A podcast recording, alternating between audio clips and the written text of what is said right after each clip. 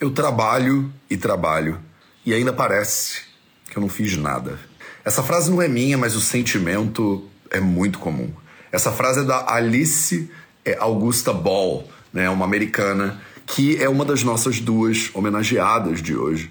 Hoje a gente vai do norte ao sul das Américas, homenagear uma americana nascida lá em Seattle, lá no norte dos Estados Unidos, e uma argentina, então no sul da América do Sul. Você quer ter mais saúde? Gente, não tem segredo. É trabalho, disciplina e perseverança todo santo dia. Esse é o Projeto 0800. E o tema é muito parecido, né, dessas duas mulheres. É o quanto elas tiveram que se esforçar, e duas mulheres do início, não, do final do século XIX, início do século XX. O quanto elas tiveram que se esforçar e ir contra a corrente simplesmente para serem aceitas, né? É louco que a gente fala aqui do século XIX como se fosse muito tempo. E da dificuldade da luta dessas mulheres por direitos como se fosse uma coisa de antigamente. E aí a gente vê, né, nas redes sociais, agora mesmo, como não é. Então vamos continuar essa homenagem né, a essas mulheres. Eram 15 mulheres no início da história, mas agora vão ser mais de 20, porque cada hora, quanto mais a gente pesquisa, quanto mais a gente estuda, quanto mais vocês me dizem aí nos comentários que mulheres que vocês gostariam que fossem homenageadas aqui nessa nossa reta final do 0800, mais a minha equipe pira e a gente vai pesquisando. Então, senta em volta da fogueira, manda aí o seu, o seu foguinho nos comentários agora e vamos começar. Né? Hoje a gente vai falar então sobre duas mulheres muito importantes para a saúde e para o cuidado, né? A Alice Augusta Ball, que ficou conhecida pelo seu trabalho com a hanseníase, né? Que a gente antigamente chamou de lepra, né? Com a hanseníase, e a Maria Teresa Ferrari, né? Que foi a primeira mulher na América Latina a ensinar numa universidade, uma das primeiras mulheres do mundo a ensinar medicina, diga-se de passagem. Elas viveram mais ou menos né, na mesma época, no final do século XIX, cada uma a sua forma, foram responsáveis por revolucionar o cuidado com a saúde. Então vamos começar do norte, né? Com a nossa querida estadunidense aqui, né? Alice Ball, né? Ela foi uma química afro-americana, diga-se de passagem, né? É, nos Estados Unidos eles usam o termo African American, né? É, que no Brasil a gente acho que usa menos, né? A gente usa mais negro, né? Ou preto, dependendo enfim, do momento né, sociocultural e tal. É, mas lá nos Estados Unidos o termo mais é, aceito, né, até onde eu sei, quando eu morei lá e tal, foi African American. Né? Então ela era uma afro-americana que foi desenvolvedora diga de passagem, né, uma mulher afro-americana no final do século XIX que revolucionou o cuidado. Só para você manter isso em mente, né? O tamanho da luta, né, envolvida nisso aqui. Ela foi é, desenvolvedora de um óleo né, de é, injetável, né, um extrato é, de óleo injetável feito a partir de uma plantinha né, da chalmugra, que era utilizada no tratamento da hanseníase. Né, antigamente chamava-se isso de lepra. Né? É, ela nasceu em 24 de julho de 1892. Então a gente estava tipo, proclamando a República né, no Brasil.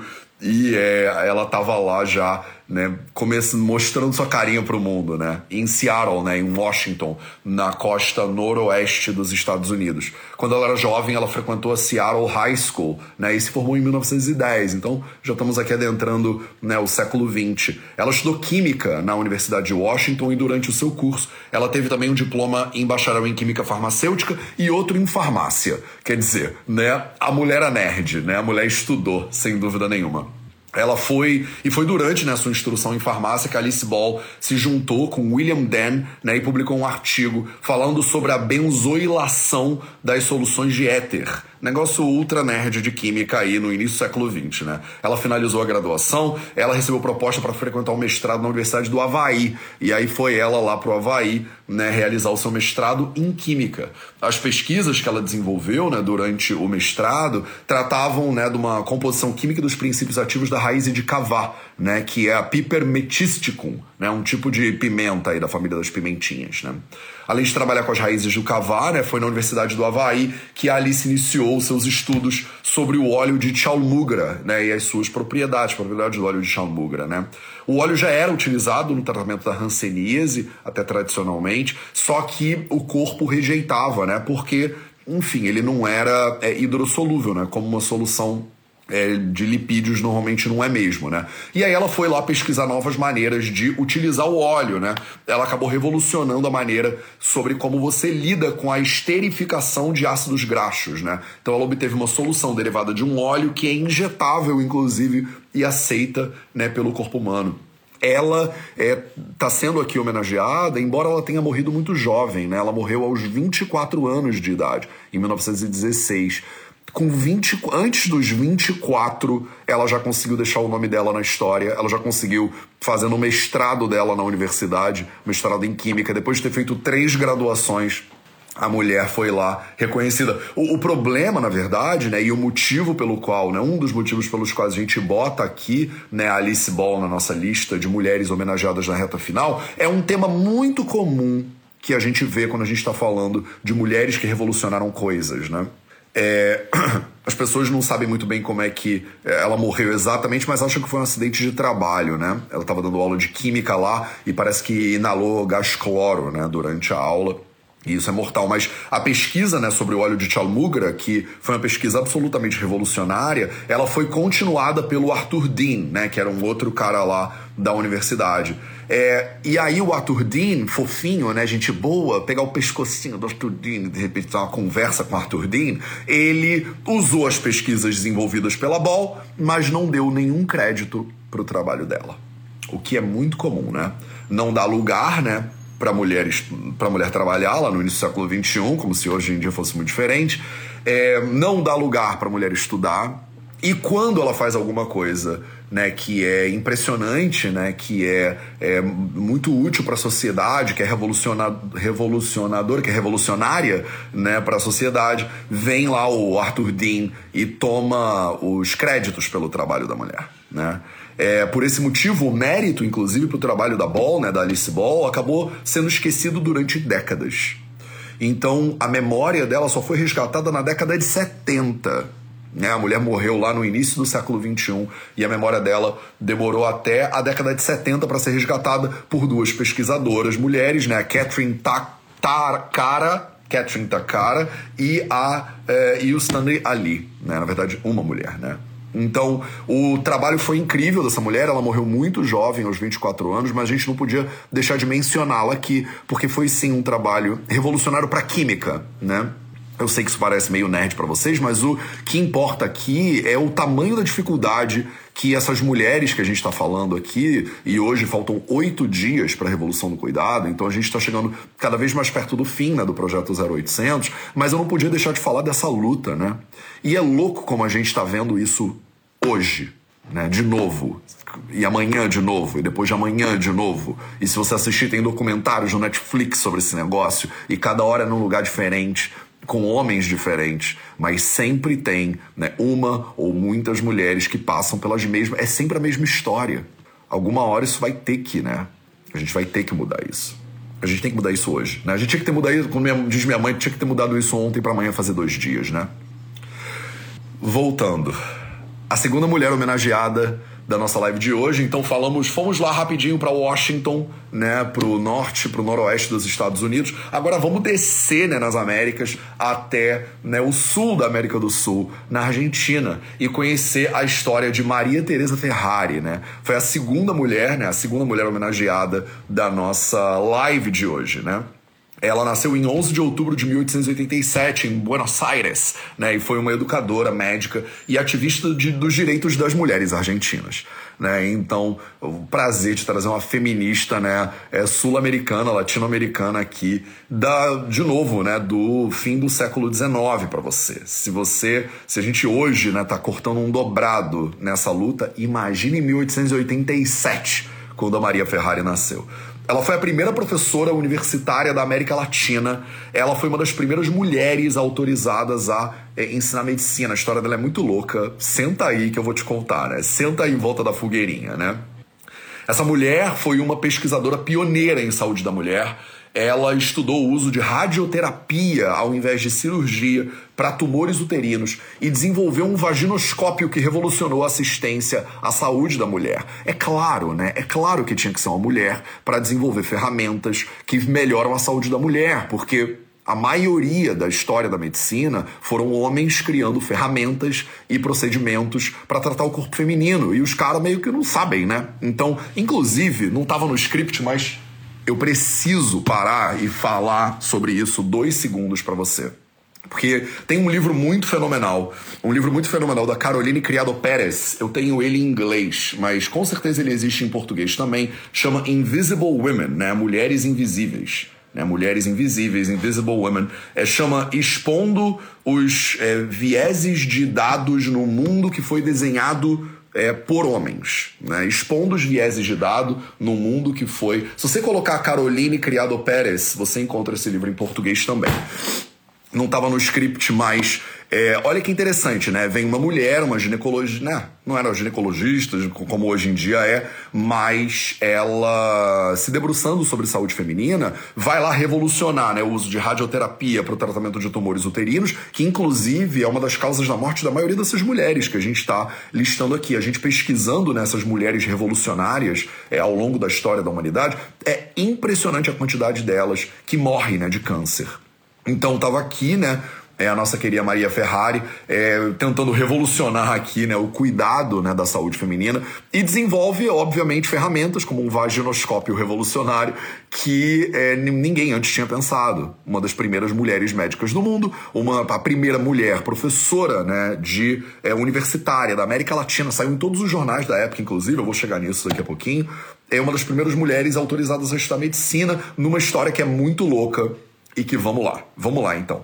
Ela estabeleceu a primeira maternidade e serviços ginecológicos no Hospital Militar Central de Buenos Aires em 1925, no início do século passado, no início do século XX, que forneceu os primeiros serviços de incubação né, no país.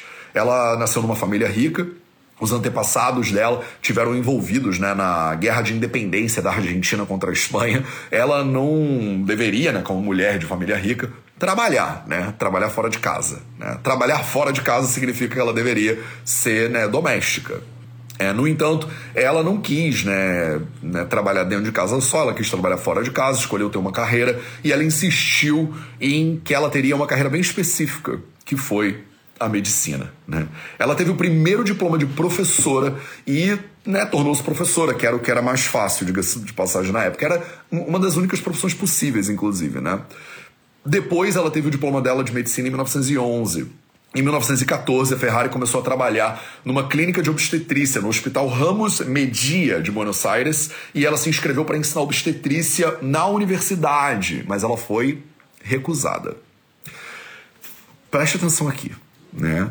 A Maria Ferrari ela aplica, né, para ser professora da Universidade é, de Buenos Aires e ela tem o pedido dela negado.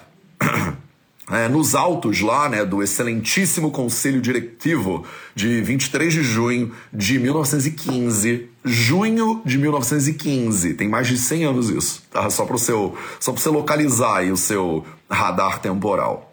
É, lá nos autos afirma o seguinte, né? Apesar de, abro aspas aqui, apesar de suas qualificações, por razões fisiológicas e psicológicas, as pessoas do sexo feminino não reúnem as condições exigidas para serem contratadas como professores na faculdade de medicina. Por razões fisiológicas e psicológicas, as pessoas do sexo feminino não reúnem as condições exigidas para serem contratadas como professoras da faculdade de medicina. No ano seguinte, ela foi autorizada a ensinar na escola de obstetrícia, mas isso não tinha a posição é, de professora da cátedra né, na universidade. Aí abre uma vaga lá para o cargo de professor alternativo em 1919. Vai acompanhando os marcos temporais, porque isso é muito louco da luta dessa mulher. É muito louco. Né? Ela se candidata novamente à universidade e, de novo, encontra resistência.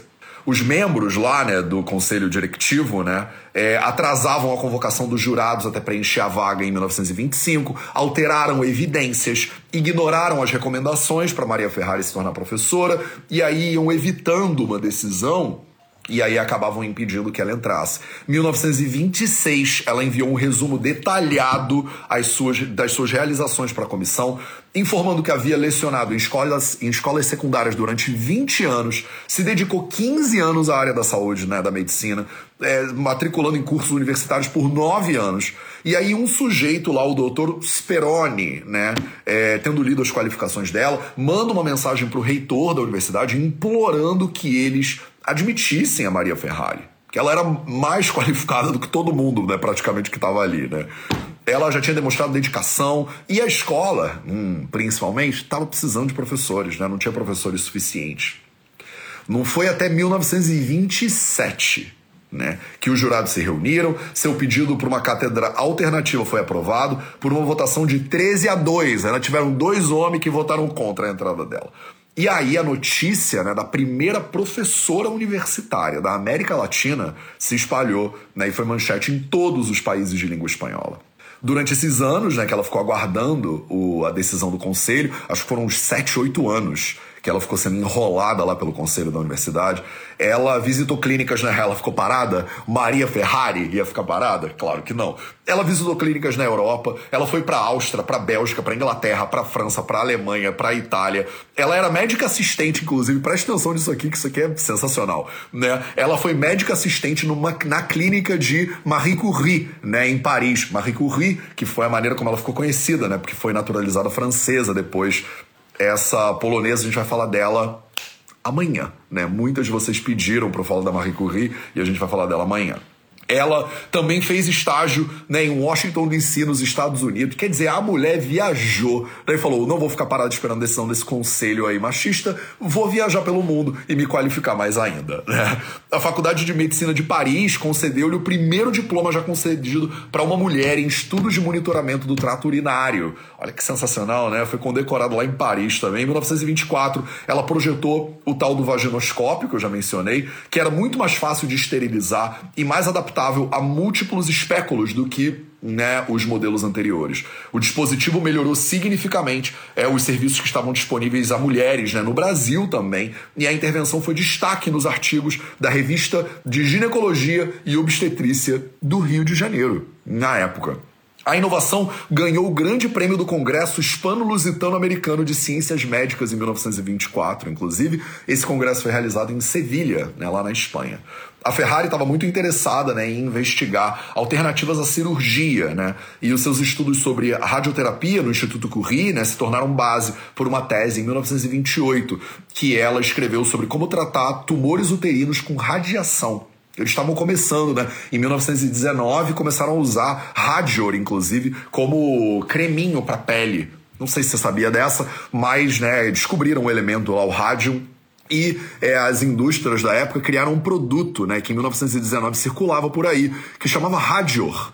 Né? O Radior usava o Radium de forma estética então você passava um creminho de rádio na sua pele. E as propagandas da época diziam, né? Você passa rádio na sua pele e ela fica brilhante, né? Ela fica é, radioativa, é isso que ela fica, né? E aí demorou até muitas mulheres morrerem, né? Inclusive por causa do câncer na aplicação de rádio na pele. E aí eles suspenderam, né? O rádio né, lá no início do século XX. Era nessa época né, que a nossa querida Maria Ferrari estava lá tentando, estavam né, começando o uso né, de rádio né, e da radioterapia e como isso poderia ser uma alternativa interessante, né? Para tratar é, os tumores uterinos. Né? É, em 1925, ela foi nomeada delegada do governo argentino para o primeiro Congresso de Bem-Estar Infantil em Genebra. Então, nossa querida homenageada aqui viajava também. Né? Um dos principais tópicos da conferência foi o treinamento de parteiras né, em práticas de trabalho e práticas de higiene. A gente já tinha aí bota uns 60 anos desde o trabalho do Ignacio Semmelweis falando da profilaxia, e aí o trabalho dele finalmente estava começando a ser aceito pela comunidade médica. Até hoje, né, a gente questiona isso um bocado, a ideia de que a comunidade médica tem é, dificuldade com profilaxia. Né? Então, o Ignacio Semmelweis, lá no metade do século XIX, né, falou que os médicos deviam lavar a mão entre os partos né, para prevenir a febre puerperal. E a comunidade médica execrou o trabalho do Samuel Weiss. Imagina, eu, médico, passando micróbios para os outros.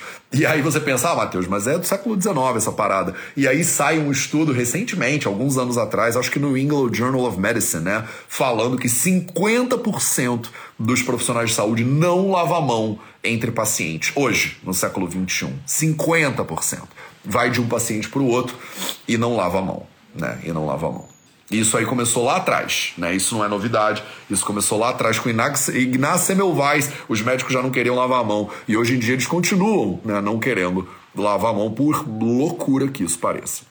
A Ferrari foi nomeada então chefe de ginecologia, da mater... ginecologia e maternidade do Hospital Militar de Buenos Aires, um cargo que ela ocupou até 1939. Ela morre em 1956, diga-se de passagem. Né, ela foi responsável por trazer é, inovações né, de volta para a Argentina e implementá-las lá na maternidade e unidade ginecológica né, do Hospital Militar. Ela era uma feminista fervorosa e ela fundou a Federação Argentina de Mulheres Universitárias em 1936 e pressionou pelo reconhecimento dos direitos civis e políticos das mulheres. A gente está falando de uma época, início do século XX, onde em muitos lugares as mulheres ainda não podiam votar, diga-se de passagem. E olha que louco que 100 anos depois a gente continua, né? A, a, a luta, ela não Alguns direitos rolaram, vota, né? Mas a gente continua tendo situações bizarras como a que a gente está acontecendo hoje em dia, que você tem um bando de gente achando que pode controlar o corpo de outro ser humano. E isso sempre foi, né? A história, eu vou devagar de novo. Vou, vamos voltar. Ela era uma feminista fervorosa, ela fundou a Federação Argentina de Mulheres Universitárias, ela era uma feminista muito vigorosa mesmo, né? E, e trabalhou pelo reconhecimento dos direitos civis e políticos das mulheres. Eu esquento com esses assuntos. Quando o governo da Argentina deu uma guinada conservadora no final da década de 30, na América Latina como um todo, né? A gente deu guinadas conservadoras no final da América, no final da década de 30, ela foi expulsa do hospital. Ela foi expulsa do hospital por ser é, revolucionária demais. Né? E mais tarde, no início da década de 50, ela foi expulsa do ensino também. Seis anos depois de ser expulsa do ensino, ela é, deixa né, o, a vida. E esse é um tema muito comum, né, ao longo desses últimos dias que a gente está aqui homenageando mulheres revolucionárias, né, do cuidado. Como a opressão, como elas vão contra tudo, né? Contra todas as chances da época, contra o que, que a família queria, contra a sociedade deixava, contra o que os homens lá do conselho diretivo permitiam, né? E eu espero que essas histórias elas te inspirem, né? Te inspirem a ver como a nossa sociedade foi e continua sendo violenta com as mulheres. Como né, a gente criou uma comunidade inteira, uma sociedade inteira, medicina, engenharia, cinto de segurança, absolutamente esquecendo né, que metade da população não está sendo considerada no nosso processo de design, né, no nosso processo de desenvolvimento né, de produtos, de ciência, de tecnologia. Eu espero que você se inspire a entender como você tem que ser uma agente dessa revolução. E que tópico, né? A gente está falando disso ao longo dos últimos dias e pelos próximos sete dias ainda. E aí estoura no Brasil o que está acontecendo agora. Eu tenho certeza que você está vendo. A gente vai continuar aqui, né? Falando sobre esse assunto. Eu espero que você me acompanhe. Faltam oito dias para a Revolução do Cuidado. No dia 5 de julho, eu te encontro no YouTube às 8 horas da manhã pra gente comemorar juntas, juntos, né, os 5 anos do Vida Veda e para eu te ensinar as 5 coisas mais incríveis que eu aprendi ao longo desses estudos de eram 15 e agora são mais de 20 mulheres. Esse foi o projeto 0800 de hoje. Continuem aí revolucionando e a gente se vê de novo amanhã.